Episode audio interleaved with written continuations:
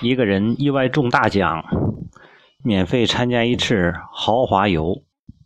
在整个旅程中，他发现餐饮真的是最棒的、最高档的，每餐的费用能核算下来自己半个月的工资。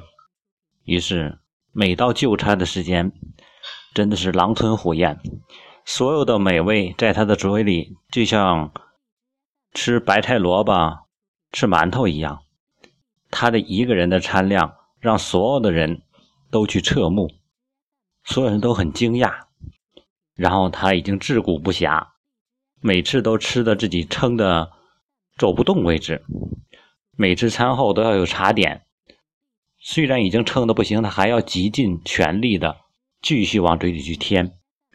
然后吃完之后，因为是油，自然还要各处去玩他基本上已经没有多少力气去走了。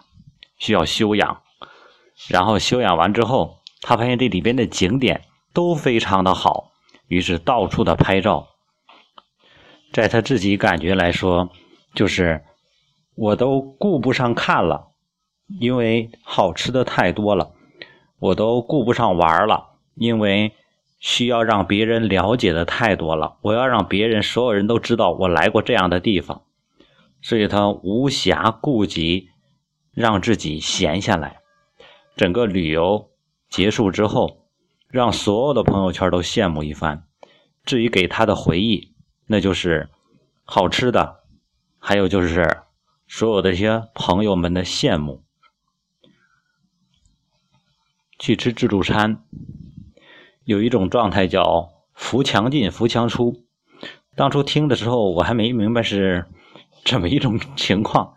原来是为了要合算，为了要划算吧，为了让自己觉得很值，能吃回本儿，于是要饿得走不动道，扶着墙走进自助餐厅，然后吃的时候呢，一直到吃到自己都撑得走不动了，扶着墙走出自助餐厅，这样才能够让自己觉得很划算。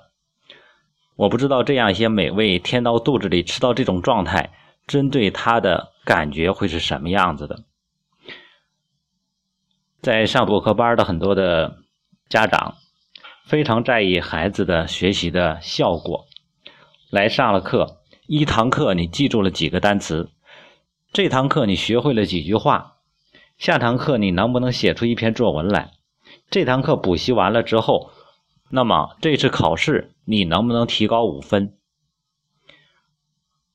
量化的非常标准，而且呢非常的严苛，甚至于有的家长孩子一出了屋之后，马上就问：学会了没？你学会了什么？给妈妈说一说。嗯，这种状态就是很多家长可能他认为价值的所在吧。既然我花了钱，我就要这个结果。有的孩子因为有一些问题或者状况。父母也跟着过来做心理调节。当孩子开始上课的时候，于是一直在跟着看，一直在盯着看，很怕自己错过一丝一毫，很怕孩子这一回少获得了一点。所有这些的状态，其实都是一种匮乏模式，或者一种补偿心理，也就是我掏了腰包里的东西。我就要装回身体里一些东西，以外在的需求来寻求平衡。其实岂不知，很多时候我们所匮乏的或者缺乏的，就是心理缺乏的东西。一次豪华游是一次休闲之旅，你可以让心灵获得宁静；一顿美餐是一次什么美好的回忆，它可以让你获得放松。去享受所有餐厅的休闲，所有的环境，所有的氛围，让你获得自由自在的体验。你满足的是你的肉体的胃的，或者是这种感觉，那么你其他的感觉就会被忽略。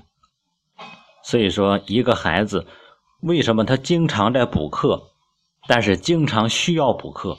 因为你抓了他眼前学的东西，于是孩子失去了兴趣。这堂课你一个重点也没落下，但是落下了孩子的学习的兴趣和动机。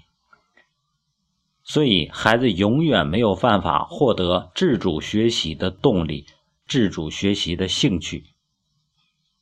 最终来说，这堂课你需要补，下堂课还需要补，然后永远的补，但是孩子越来越疲惫。一次心理的调节也是一样的。心理为什么需要调节？你每天都在满足眼前的东西，每天都在满足你认为我需要的东西，所以让你的心。